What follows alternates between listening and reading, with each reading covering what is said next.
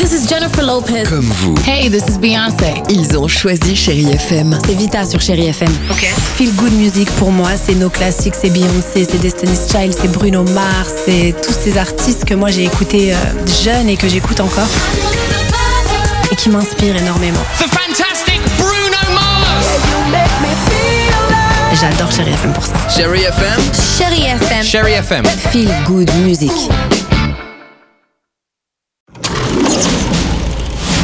Chérie FM Cinéma, Marc Choquet. Bonjour à tous. En cette période un petit peu anxiogène, je vous propose de rire et de passer un joli moment avec une comédie signée Katia Levkovitch où l'on retrouve au casting l'humoriste Mela Bédia, Valérie Lemercier et Alison Wheeler.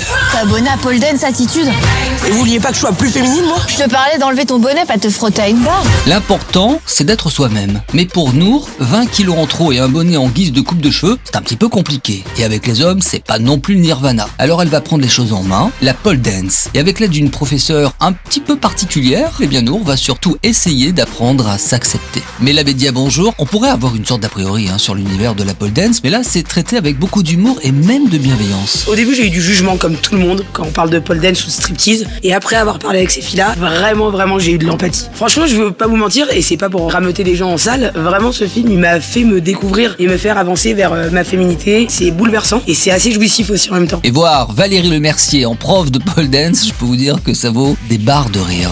Et puis je poursuis avec J'irai décrocher la lune de Laurent Boileau. Le réalisateur nous raconte le parcours de Stéphanie, Robin, Élise, Gilles-Emmanuel, Éléonore ou encore Mario, tous trentenaires trisomiques. Ce que j'en fais de ma trisomie, je la jette à la poubelle. Ces témoignages sont sincères évidemment, mais sans filtre, sans complaisance, interrogeant même notre rapport à la différence et nous amènent à porter un nouveau regard sur la trisomie 21.